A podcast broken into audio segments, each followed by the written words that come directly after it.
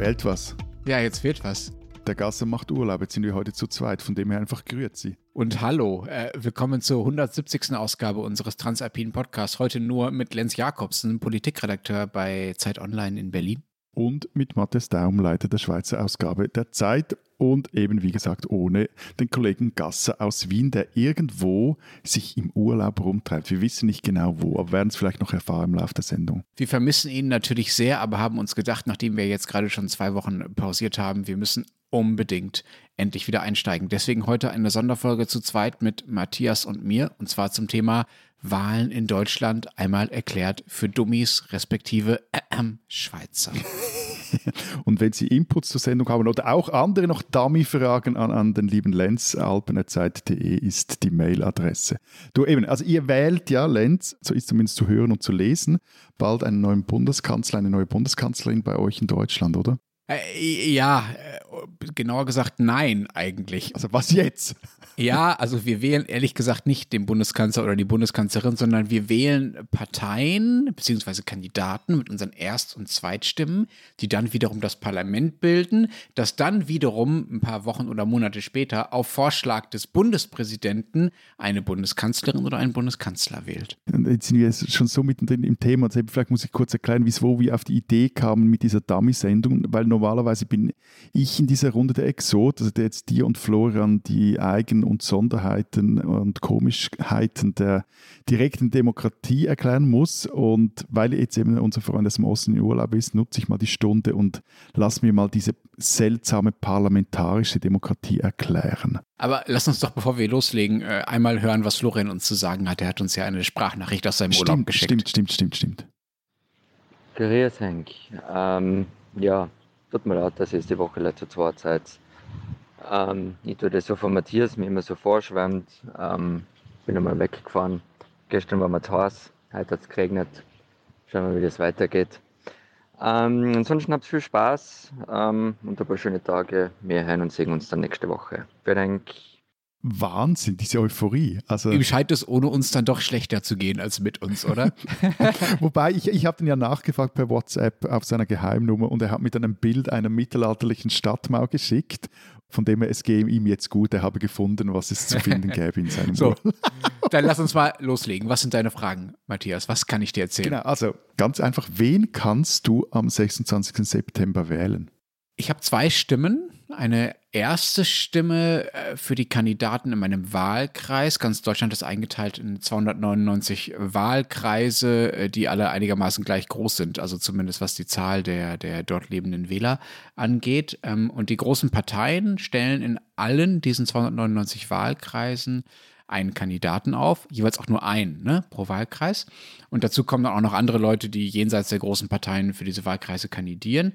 Und wer von all diesen Kandidaten in diesem einen Wahlkreis, in dem ich bin, die meisten äh, Stimmen bekommt, der ist schon mal sicher im Bundestag, also im Parlament.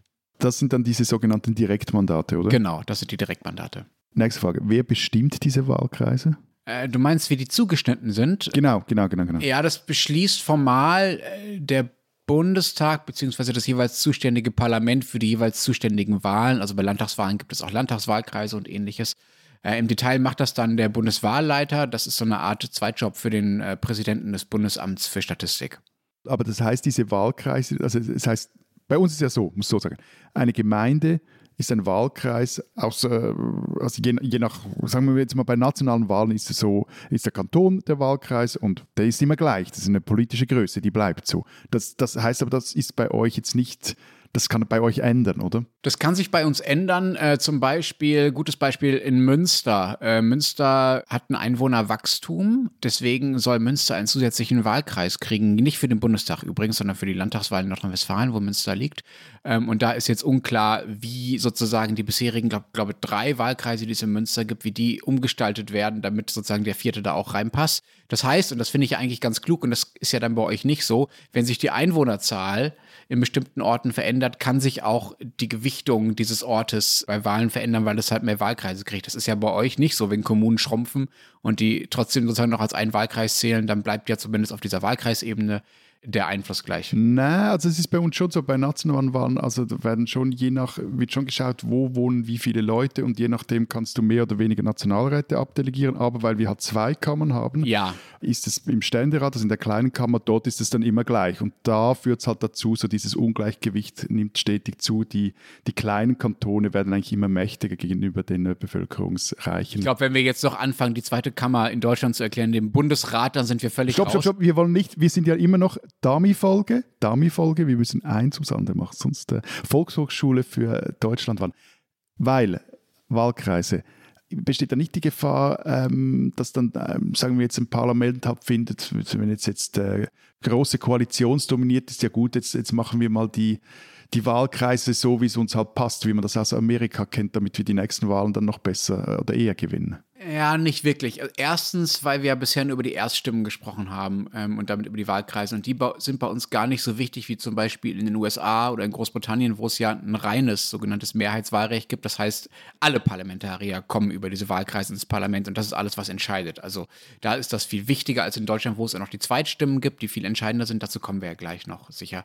Deshalb ist sozusagen das gar nicht so entscheidend, wie die Wahlkreise zugeschnitten sind. Trotzdem gäbe es theoretisch die Gefahr, aber ganz formal ist es verboten. Ne? Also es gibt ein Urteil eines Landesverfassungsgerichts, das sagt, wenn man zum, zum Zuschneiden von Wahlkreisen darauf guckt, wie in den betreffenden Regionen bei vorherigen Wahlen abgestimmt wurde, und das sozusagen als Argument hinnimmt oder das als, als, als Hintergrund nimmt, um Wahlkreiszuschnitte zu verändern, dann verstößt man gegen den Verfassungsgrundsatz der Wahlgleichheit. Also wenn ein Parlament das entscheiden würde, wäre das einfach so, würde das sofort gekippt werden äh, von einem Verfassungsgericht. Es gibt Fälle, in denen das vermutet wird, dass es so parteipolitische Gründe für äh, Zuschnitte gibt. Der Fall von Münster, den ich gerade schon beschrieben habe, ist so einer. Da soll halt jetzt der Innenstadtwahlkreis neu zugeschnitten werden und damit die drei Wahlkreise in Münster auf vier ausgedehnt werden können. Das schlägt die CDU vor. Dagegen wehren sich die Grünen, weil die Grünen sagen, der Innenstadtwahlkreis ist der, wo wir die Chancen haben, tatsächlich das Direktmandat zu gewinnen. das ist aber zu einem gewissen Grad ist es auch normal, wenn Wahlkreise verändert werden, verändert das immer die Arithmetik äh, in den jeweils veränderten Wahlkreisen. Und da gibt es immer Parteien, die dann aufstöhnen und andere, die sich freuen. Also so ein bisschen muss man das auch in Kauf nehmen, wenn man äh, der Meinung ist, dass man Wahlkreise ab und zu mal neu zuschneiden muss. Jetzt hast du sicher schon etwa fünfmal diese sogenannte zweite Stimme erwähnt. Äh, wofür braucht sie denn eigentlich? Wofür ist die? Die braucht es für die Parteien.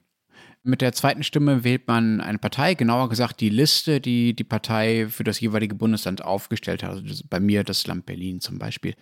Die ähm, haben, machen das, wie gesagt, pro Land und ähm, stellen da äh, vom Platz 1 bis was auch immer sie wollen, Platz 10, Platz 50, Platz 100, Platz 500, Leute auf, die sie gerne in den Bundestag äh, schicken wollen. Und je mehr Stimmen sie kriegen, also je mehr Zweitstimmen, 10, 20, 30, 40, 50 Prozent, desto mehr Leute von dieser Liste kommen dann auch ins Parlament. Und je weiter vorne man steht, desto sicherer kommt man also rein. Ne? Also die Spitzenlistenplätze sind eigentlich diejenigen, die einem am sichersten ins Parlament bringen. Sicherer noch als die Wahlkreise, weil man da ja nicht sicher sein kann, dass man den wirklich gewinnt. Aber, sag mal, also da, da, kann jetzt sagen, wie die, die, die FDP in Berlin so viele Leute aufstellen, wie sie will. Das ist nicht begrenzt durch die Anzahl Sitze, die dem Land Berlin zustehen.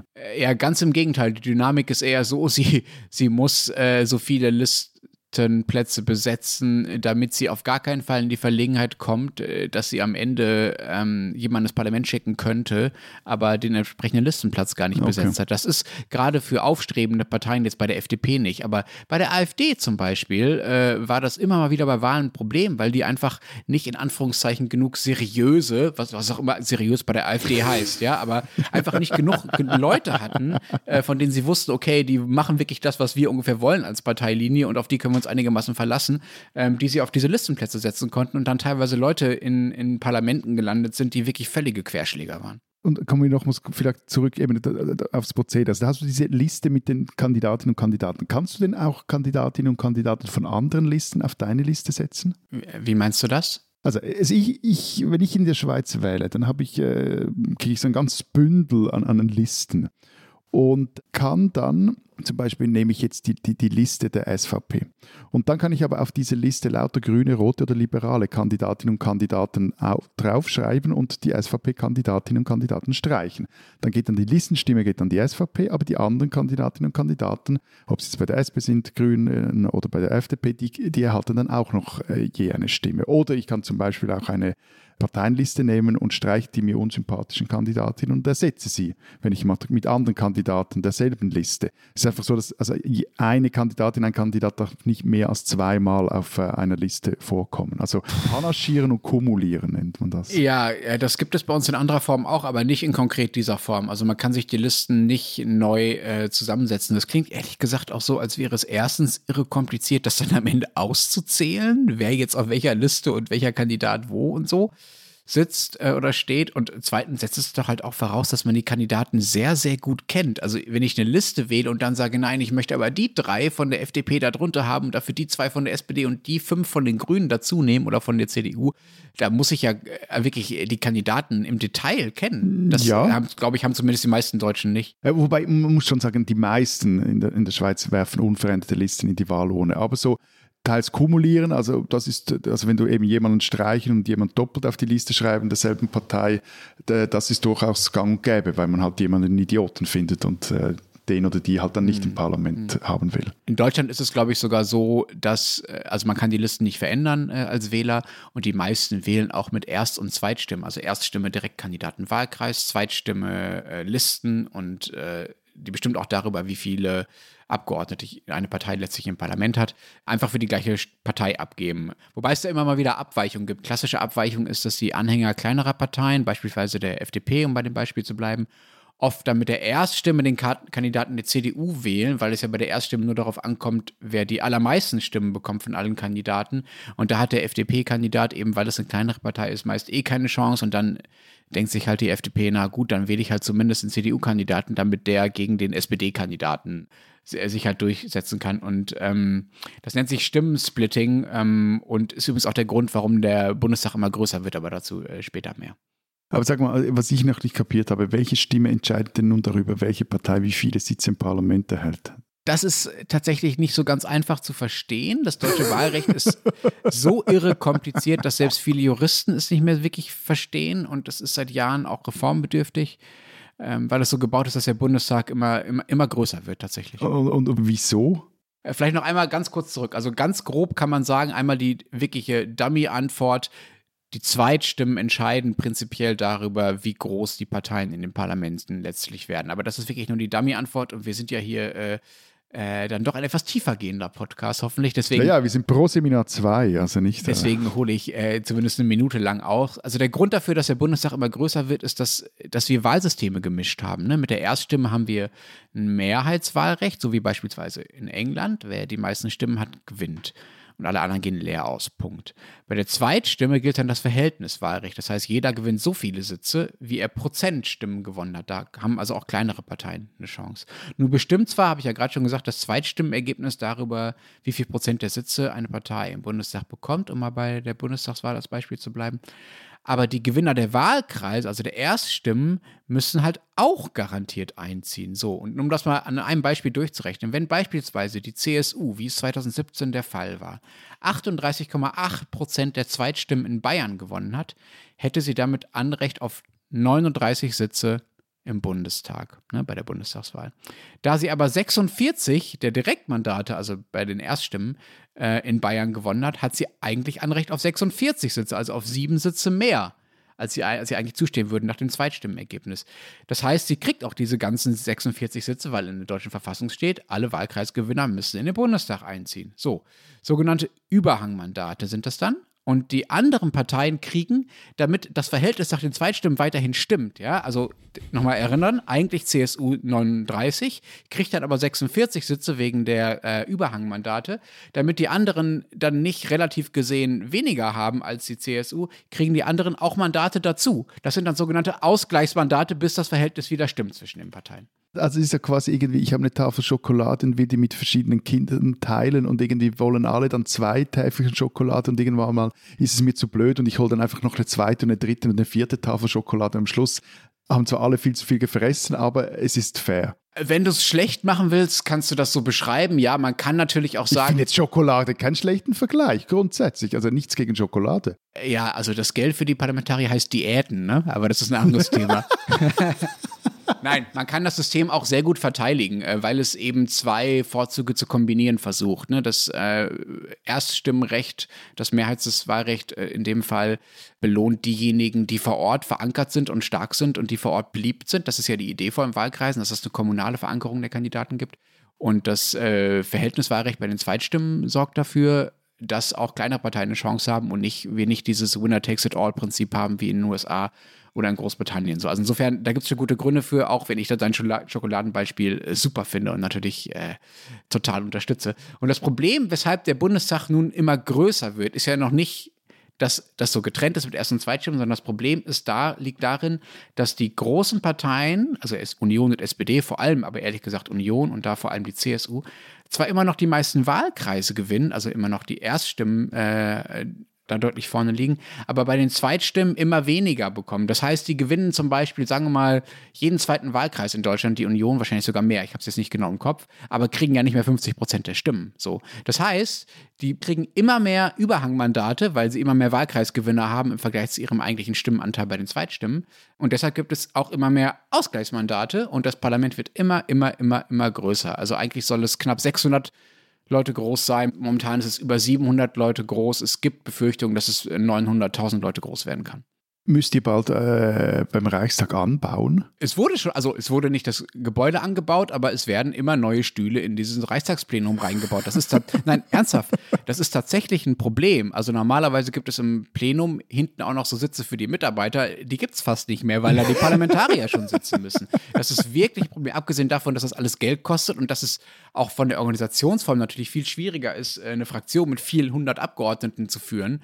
Es gibt tatsächlich, tatsächlich Studien, die sagen, ab einer gewissen Größe wird das Parlament einfach nicht mehr wirklich arbeitsfähig. Das, der Deutsche Bundestag ist nach dem chinesischen Volkskongress das größte Parlament der Welt. Ja? Wobei die Chinesen so performancemäßig noch mehr einen drauf haben. Ich mag ja dort jeweils so diese Teetassen, die sie jeweils auf ihren Pulten stehen haben. Die sehen wirklich gut aus. Aber äh, Frage, ich meine, dass die Chinesen. Kommen wir etwas vom Thema ab vielleicht? aber dass die Chinesen es nicht schaffen, den, den Nationalen Volkskongress zu reformieren, das äh, ist ja das eine. Aber wieso schafft ihr es nicht? Das ist eine gute Frage, ist vielleicht mal, wenn ihr wollt, nochmal eine Sonder-Nerd-Folge wert, äh, würde uns jetzt sehr in die Tiefen des Wahlrechts äh, und auch in die Mathematik übrigens führen. Also macht die Antwort für Damm-Dummies. Ja, genau. Also die kurze Antwort ist, jede Änderung des Wahlrechts benachteiligt hat potenziell bestimmte Parteien. Ne? Und deshalb trauen sich äh, gerade die nicht daran, die sehr stark von diesen Erststimmen profitieren, also die viele Wahlkreise gewinnen, vor allen Dingen Union und CSU, die bremsen da Reformen, weil sie einfach Angst haben, dass ihre lokale Verantwortung irgendwann nicht mehr so wichtig ist. Du hast ganz am Anfang etwas gesagt, und zwar, dass die Bundeskanzlerin oder der Bundeskanzler, der werde auf Vorschlag des Bundespräsidenten vom Parlament gewählt. Wie muss ich mir das vorstellen? Also Bundespräsident Frank-Walter Steinmeier, der könnte also irgendwen als Kanzler oder Kanzler vorschlagen. Ist das eine Bewerbung, Matthias? Ich würde jetzt mal behaupten, mir, mir fehlt die, die Staatsbürgerschaft. Oder das, das, das stimmt. Dir fehlt das sogenannte passive Wahlrecht. Äh, du dürftest nicht. Aber ja, der Frankfurter Steinmeier, der Bundespräsident, könnte theoretisch alle, die dieses passive Wahlrecht haben, also die deutsch sind und alt genug, als Bundeskanzler oder als Bundeskanzlerin vorschlagen, würde er aber in der Praxis nicht tun, weil er ja weiß, wen das Parlament äh, wählen will. Aber eben, aber Bundeskanzler muss nicht Mitglied im Bundestag sein. Nee, muss er, muss er oder muss sie nicht. In dem Fall, also dem aktuellen Fall ist Angela Merkel das. Angela Merkel ist auch Bundestagsabgeordnete und stimmt da auch ganz normal mit als Abgeordnete. Aber sie müsste das nicht sein. Sagen wir mal, die Grünen würden trotzdem noch, noch wahnsinnig aufholen und äh, als Wahlsieger hervorgehen. Da könnte ihr aber dann sagen, meh, Baerbock, hm, dann doch lieber Habeck und würde dann Habeck vorschlagen. Ja, das könnte er machen, aber äh, Habeck würde erstmal in diesem Szenario, dass die Grünen eigentlich bei Baerbock bleiben, Habeck würde ja keine Mehrheit kriegen, weil ja selbst die grüne Fraktion im Bundestag dann nicht sagen würde, ja gut, dann wählen wir halt Habeck, sondern dann würde sie sagen, nein, wählen wir nicht und dann wird das Ganze scheitern und zurückgehen und Steinmeier müsste dann doch äh, Baerbock vorschlagen am Ende. Also sozusagen diese Flexibilität, auch wenn sie die dir wünscht, Gibt es nicht. Aber noch, noch etwas realistischer. Also sagen wir, CDU, CSU gewinnen jetzt und ähm, er findet dann, ja, Lasch, Laschet, hm, hm, lieber Söder. Matthias, ich, äh, ich verstehe deinen Wunsch nach mehr Unterhaltsamkeit in der deutschen Politik und so ja, ein paar find, krasse Überraschungen im, im Herbst. Äh, ich verstehe das sehr und ich finde es aus Entertainment-Gründen ganz fantastisch, wenn sowas passieren würde. Aber nein, auf gar keinen Fall würde Söder äh, eine Mehrheit äh, bekommen, wenn sich nicht schon vorher die Fraktionen eh schon darauf geeinigt haben. Also die Sache ist klar, bevor der Bundespräsident irgendwas tut. Ja, hier mit euren Grüßen, Augustin. Also lassen wir meine kleinen Anarcho-Fantasien und kommen wieder zum Seriösen zurück. Mhm. Thema, das bei uns nämlich immer wieder beschäftigt, auch ist äh, die Wahlbeteiligung. Wie sieht es eigentlich bei euch aus? Ja, das ist tatsächlich spannend und wird auch sehr spannend, wie es bei dieser Wahl ausfällt. Äh, also ich fand jetzt das auch spannend, dass der Bundespräsident Habeck vorschlagen könnte oder Söder. Also das ist ja. Also Wahlbeteiligung lag jahrzehntelang äh, bei uns eher so bei 80 Prozent in den wirklich sehr, sehr hochpolitisierten äh, Wahljahren 72 und äh, 76, Willy Brandt und so weiter, äh, lag sie sogar bei über 90 Prozent. Dann sank sie immer weiter. 2009, 2013 lag sie ungefähr so bei 70 Prozent was viele Beobachter mit der Wahlstrategie von Angela Merkel, die ja damals auch schon äh, die Wahlen dann gewonnen hat, äh, begründet haben. Äh, die hat ja damals die Strategie der sogenannten asymmetrischen Mobilisierung verfolgt. Entschuldigung, aber das klingt jetzt irgendwie wie nach Guerillakrieg-Taktik oder sowas. Häuserkampf ja. und so, ja, ja. Nein, äh, damit ist gemeint, ähm, wenn ich dafür sorge, dass die Anhänger der anderen Parteien nicht wählen gehen, dann kriege ich relativ gesehen mehr Stimmen, wenn meine Wähler weiter zur Wahl gehen. So. Ähm, deshalb hat Merkel äh, vor allem versucht, es gar keine politischen Debatten aufkommen zu lassen, mit der Idee, dass halt erst überhaupt mal niemand auf die Idee kommt, es könnte überhaupt wichtig sein zu wählen. Es ginge überhaupt um irgendetwas, ja. Also je geringer die Wahlbeteiligung, desto größer die Wahrscheinlichkeit, dass Merkel einfach im Amt bleiben kann, weil ja die anderen Parteien mehr darauf angewiesen sind, Wähler gegen den Status quo sozusagen mhm. und damit gegen Merkel äh, zu mobilisieren. Übrig blieb dann bei vielen hat das Gefühl, dass ja auch alles irgendwie so weitergehen kann. Meinetwegen hat auch mit Merkel und so hat sie dann die Wahlen gewonnen. Aber ehrlich gesagt, wenn man mich fragt, und so sehen das auch viele andere Beobachter der politischen Kultur, massiven Schaden zugefügt ne, durch diese Entpolitisierung. Wie war denn das 2017, als ja alles sich um die AfD drehte? Ja, da ging es tatsächlich wieder hoch. Das muss man der AfD auch zugutehalten, unabhängig von dem, was sie dann damit angestellt hat oder warum sie gewählt wurde. Aber durch die AfD, das kann man auch genau nachweisen, dass es wirklich fast nur die AfD war, ähm, ist die Wahlbeteiligung wieder gestiegen auf äh, 76 Prozent. Und, und wer wählt denn oder wer wählt denn nicht? Ja, haha, äh, mein aktuelles Lieblingsthema. Scheiße. was habe ich mir angetan? Lehnt euch zurück. Nein, ich mach's kurz. Es wählen diejenigen nicht, die sowieso wenig zu sagen haben. Es gibt Experten, die sprechen von der Elitendemokratie oder von der diplomierten Demokratie. Es gibt auch Leute, die sagen, wir leben in einer Zweidritteldemokratie. Ne? Nur zwei Drittel reden mit, ein Drittel reden, reden nicht mit. Ich habe mal ein, zwei Zahlen rausgesucht, um das deutlich zu machen. Bei Erwerbstätigen und Rentnern liegt die Wahlbeteiligung bei so 85 bis über 90 Prozent bei Rentnern. Bei Arbeitslosen zum Beispiel liegt sie nur bei 50 Prozent. Und das gilt für andere Kategorien genauso. Also egal, ob man aufs Einkommen schaut, auf sozialen Status, auf Bildungsabschluss oder auf die, es gibt ja diese sogenannten soziologischen Milieus, prekäres Milieu und hedonistisches Milieu und so weiter. Wenn man da auf die vermeintlich unteren Bereiche guckt, ist die Wahlbeteiligung immer niedriger, als wenn man weiter nach oben guckt. Das ist ein ziemlich, ziemlich gerader Verlauf, ehrlich gesagt. Dazu kommt dann, dass in den Parlamenten selbst fast auch nur Akademiker sitzen, haben wir, glaube ich, auch schon mal drüber geredet, und dass es mittlerweile auch genug Studien gibt, übrigens, die beweisen, dass diese Akademiker in den Parlamenten, die dann tendenziell auch eher von den besser gebildeten gewählt werden, und zwar unabhängig von der Partei, ne? da gibt es Unterschiede, aber im Prinzip gilt das für alle Parteien, hat auch hauptsächlich Politik für Akademiker machen. Und wenn ich das noch erzählen darf, es gibt da für mich eine einigermaßen unfassbare Studie, die auch sehr konkret ist dazu. Ich will das mal kurz ausführen. Wenn nur 10 Prozent aller Selbstständigen, was ja eher gut gestellte, besser verdienende, gut gebildete sind, wenn nur 10 Prozent aller Selbstständigen in Deutschland für eine bestimmte Politik sind, sagen wir mal Änderungen am Rentensystem oder sowas, dann wird diese Politik mit einer Wahrscheinlichkeit von 43 Prozent auch umgesetzt. So sind jetzt aber 90 Prozent der Selbstständigen dafür, dann steigt diese Wahrscheinlichkeit, dass es auch so kommt, auf 73 Prozent, also um 30 Prozentpunkte. Das heißt, es hat echt Folgen, was die Selbstständigen so wollen. Ne? Hat einen massiven Effekt, 30 Prozentpunkte mehr, wenn äh, die Selbstständigen das zum großen Teil wollen. So, anders bei den Facharbeitern. Dort steigt diese Umsetzungswahrscheinlichkeit nur um mickrige 5 Prozentpunkte statt um 30 Prozentpunkte, wenn statt 10 Prozent der Facharbeiter plötzlich 90 Prozent dafür sind.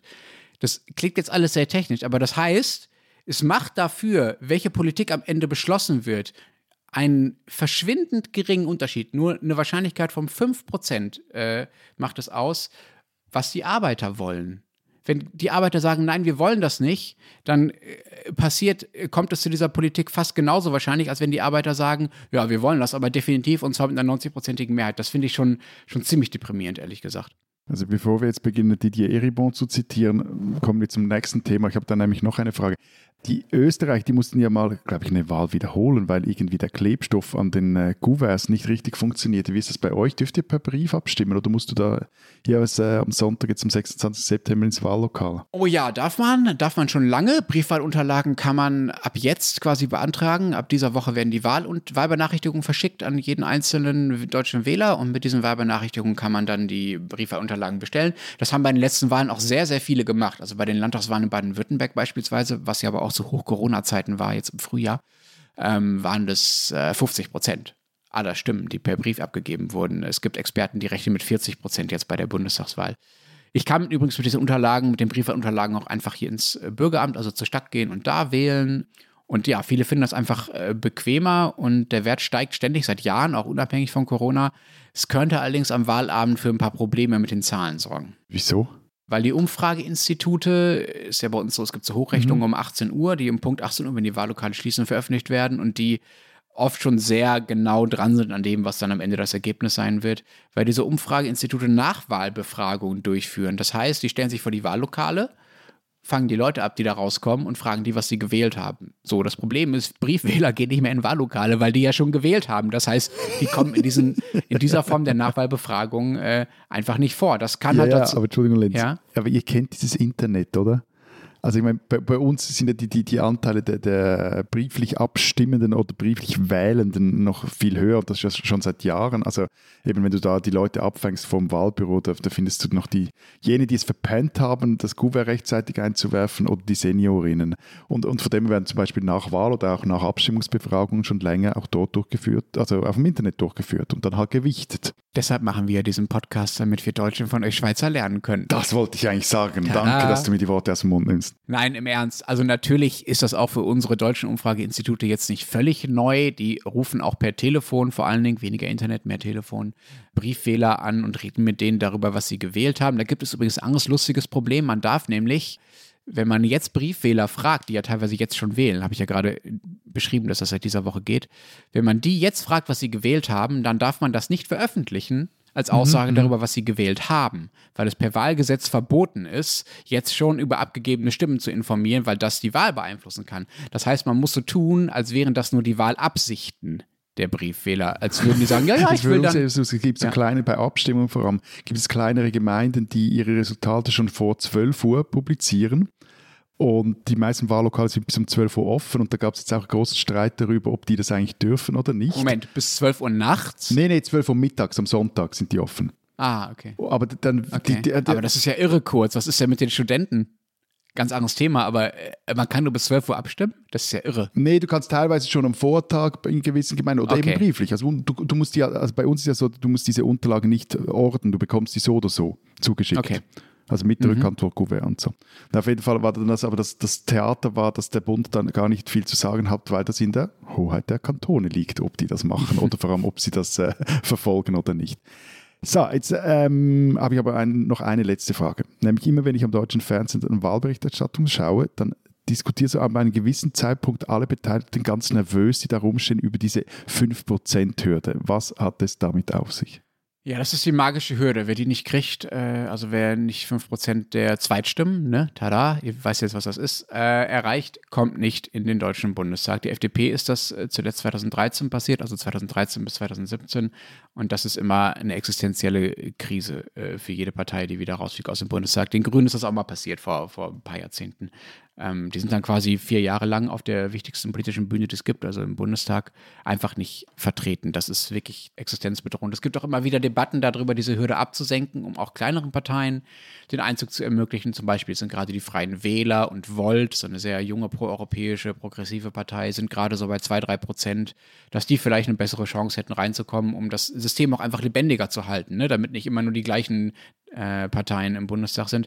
Aber aktuell halte ich das für sehr, sehr unwahrscheinlich, dass das kommt. Allein deshalb schon, weil das Parlament ja in den vergangenen Jahrzehnten eh schon drastisch angewachsen ist. Es bestand ja jahrzehntelang nur aus drei Parteien, also Union, SPD und FDP. Und mittlerweile haben sich da sechs Parteien ziemlich festgesetzt. Also Union, FDP, SPD, Grüne, Linke und AfD. Das macht euch ganz nervös. Das macht euch ganz nervös. Ja, tatsächlich. Das sind, also ich meine, das sind ja geradezu italienische Verhältnisse. Das ist aus, aus deutscher Sicht natürlich, also quasi unkontrollierbares Chaos. Deswegen wird die 5%-Hürde sicher bleiben. Da muss sofort ein Badetuch auf den Liegestuhl. Das, äh, so geht das natürlich nicht. Werbung.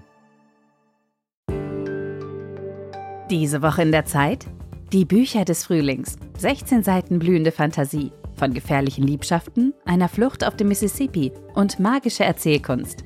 Das Literaturspezial zur Buchmesse in Leipzig. Die Zeit, Deutschlands größte Wochenzeitung. Jetzt am Kiosk oder direkt bestellen unter zeit.de/slash bestellen.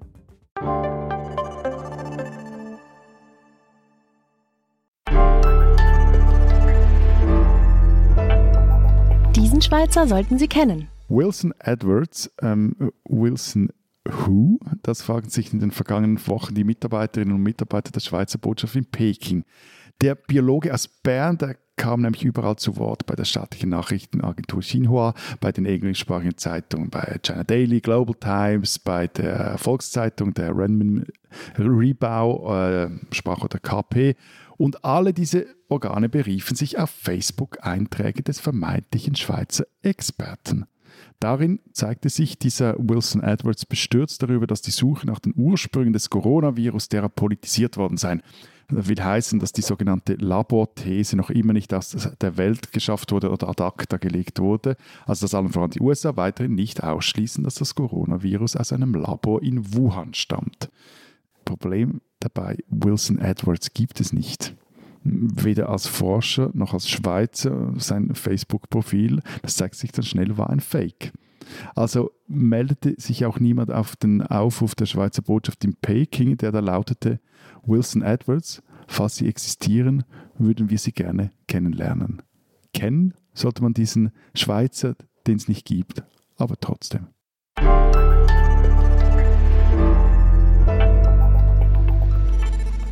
Ich weiß, also über, über laue Wahlkämpfe zu schnöden, das ist nicht besonders originell, aber jetzt mal unter uns, Lenz.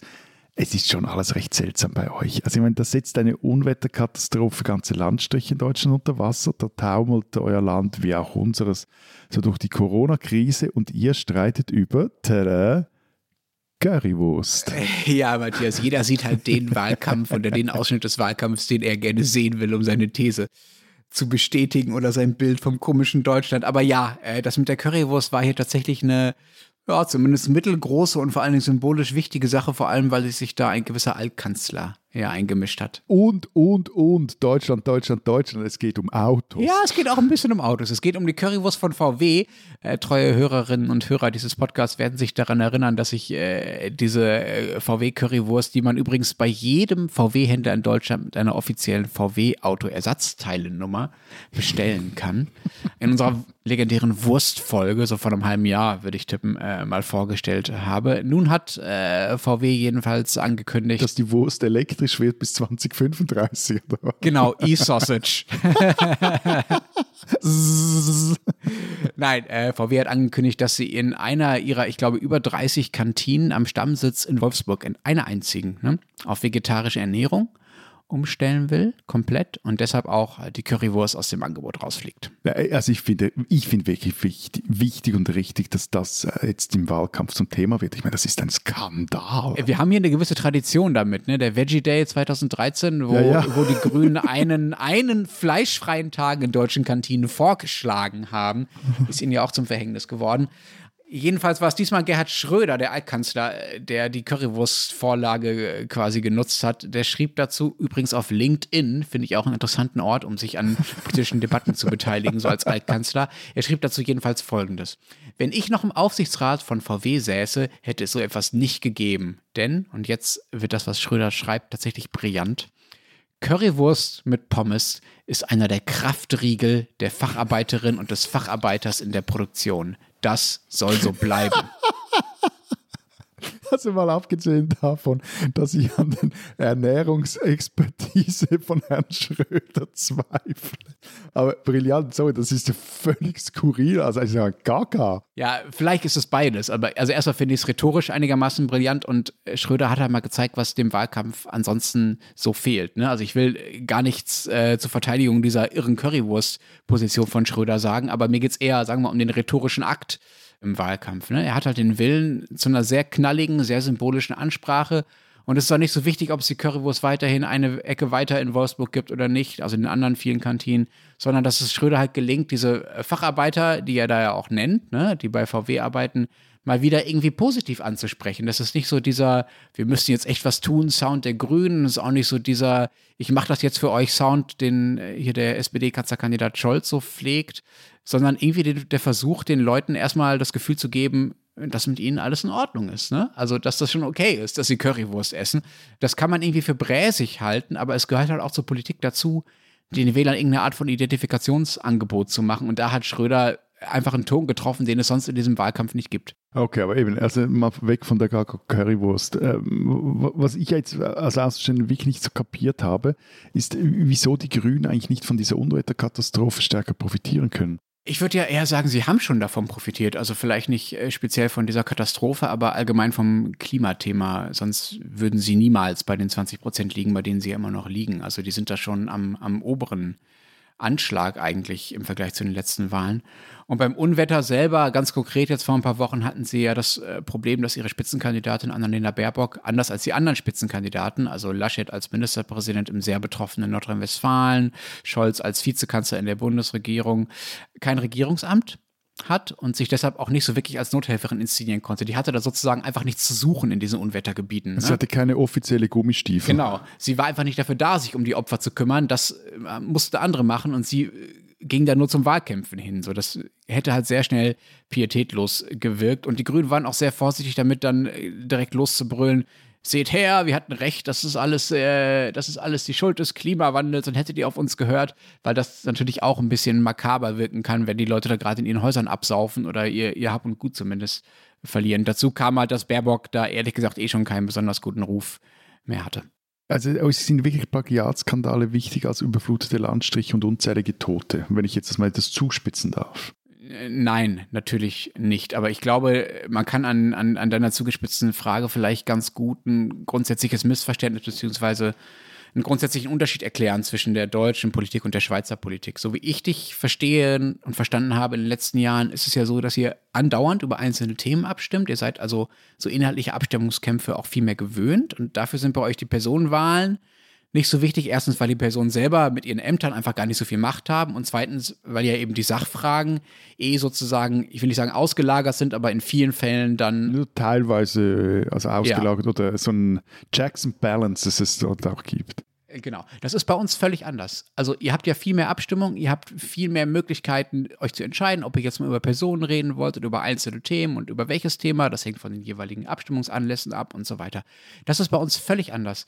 Wir haben hier sozusagen alle vier Jahre eine große Schlacht und dazwischen ist Stille. Ne? So funktioniert das, die deutsche repräsentative Demokratie. Die meisten Deutschen geben genau einmal in vier Jahren ihre Stimme zu bundespolitischen Themen ab. Dazwischen halt noch zu Landespolitik und Kommunalpolitik meinetwegen, aber auf der Ebene alle vier Jahre einmal.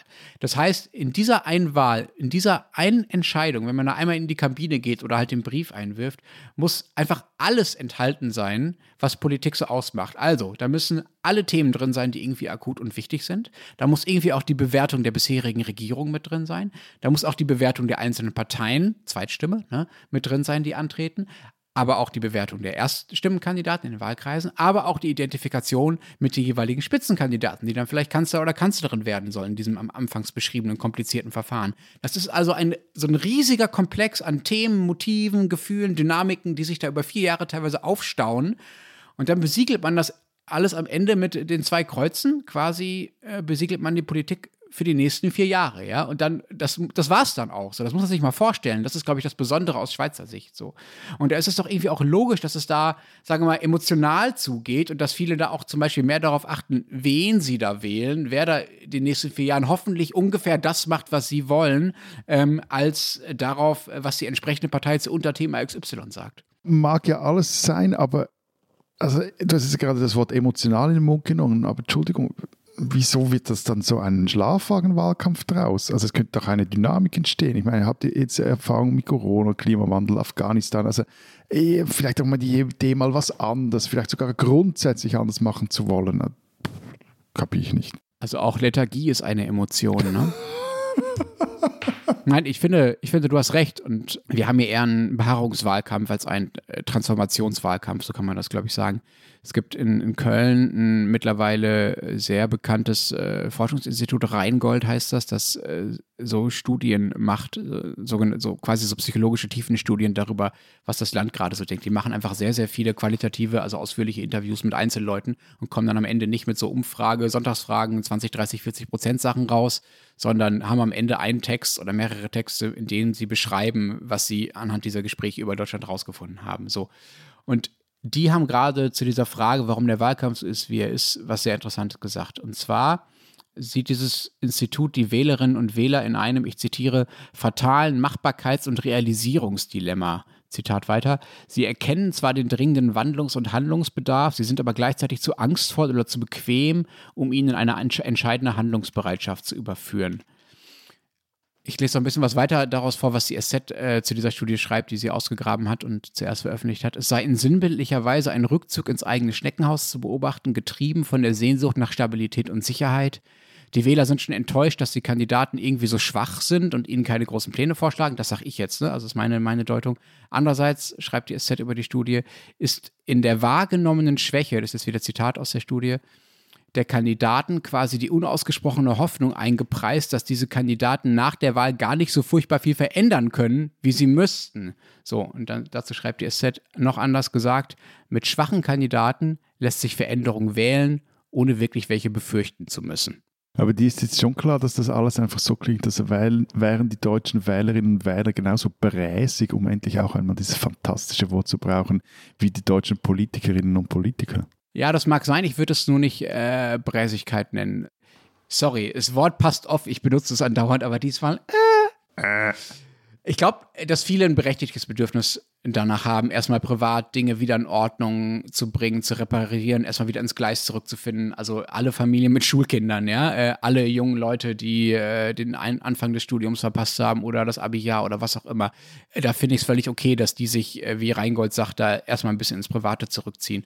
Zum anderen darf man nicht vergessen, dass die deutsche Politik den Wählern seit vielen, vielen Jahren beigebracht hat, dass sie eigentlich nichts zu befürchten haben. Keine drastischen Veränderungen, keine schlimmen Einschnitte. Eigentlich soll, das ist so das Grundgesetz, in Deutschland alles so bleiben, wie es ist. Das äh, nennt unser Vize-Chefredakteur und Kollege Bent Ulrich immer das Gesetz der Zumutungslosigkeit in Deutschland. Und daraus wird dann ein Wahlkampf als zen-buddhistische Meditation. Die spinnen, die Österreicher. Ich weiß, es ist etwas gemein, wenn wir jetzt in Abwesenheit von Florian einen Österreicher spinnen lassen. Einen, äh, Nehammer. Aber er hat es verdient, ehrlich gesagt. Also jetzt nicht äh, Florian, sondern der andere Österreicher. Wir können diese Woche eigentlich einfach nicht, nicht über ihn reden. Sein Name Nehammer, Karl, sein Beruf Innenminister der Republik Österreich und seine Mission Afghanen abschieben, koste es, was es wolle. Noch am Sonntag, als bereits die meisten Provinzstädte in Afghanistan von den Taliban eingenommen wurden und klar war, dass bald auch die Hauptstadt Kabul fallen wird, da sagte dieser Nehammer gegenüber der kleinen Zeitung in Österreich, Zitat, wir müssen so lange wie möglich abschieben. Und als am Montag dann Kabul tatsächlich gefallen war und die Taliban die Macht übernommen hatten, auf dem Flughafen Chaos regierte, da fiel diesem Nehammer nichts Besseres ein, als über Zitat Abschiebezentren in der Region rund um Afghanistan, Zitat Ende zu brabbeln. Zitat nochmals, wenn Abschiebungen aufgrund der Grenzen, die uns die Europäische Menschenrechtskonvention setzt, nicht mehr möglich sind, müssen Alternativen angedacht werden, sagte er. Denn glaubhafte europäische Asylpolitik sei nur möglich, wenn nicht Schutzberechtigte wieder aus der EU abgeschoben werden könnten. Ich weiß, und ich denke mal, Florian würde mich da auch unterstützen, mit dem Christlichen in ihrem ursprünglichen Parteinamen hat diese türkise ÖVP nicht mehr viel am Hut. Aber dass ein österreichischer Innenminister angesichts dieser gigantischen Katastrophe, die sich nun in Afghanistan abspielt und der Verantwortung, die da sämtliche westliche Länder haben, auch Deutschland, auch Österreich, auch die Schweiz, also dass dem jetzt nichts Wichtigeres durch den Kopf schwebt, als endlich irgendwelche Asylbewerber loszuwerden, die äh, illegal in seinem Land sind. Also ich weiß nicht, aber der spinnt.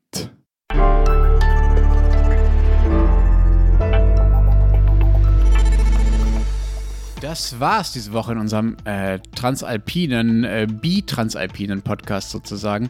Ähm, nächste Woche ist Florian äh, wieder dabei. Äh, wer bis dahin wissen will, was in Deutschland, Österreich und der Schweiz los ist, Zeit Deutschland, Österreich, Schweiz lesen. Was steht da bei euch drin und weißt du, was bei Florian drin steht?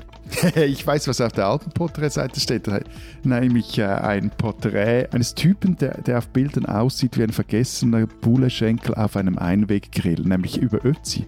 Der wurde vor 30 Jahren gefunden und äh, Florian hat ein Porträt über ihn geschrieben und erzählt darin, was man weiß, wer er war und eben, dass er zum Beispiel ermordet wurde und was man aber alles auch noch nicht weiß. Und dann weiß ich, was auf unseren Seiten, auf den Schweiz-Seiten noch passiert. Nämlich schreiben meine Kollegin Sarah Jäcki und Barbara Achermann über Schweizer Startups, die jetzt in Problemen sind, weil sie nicht mehr bei den EU-Wissenschaftsförderungsprogrammen mitmachen dürfen. Und wenn Sie wissen wollen, was in Deutschland so los ist, Rest der gedruckten Zeit oder natürlich Zeit online, wir hören uns dann nächste Woche zu dritt wieder. Bis dahin. Adieu und tschüss.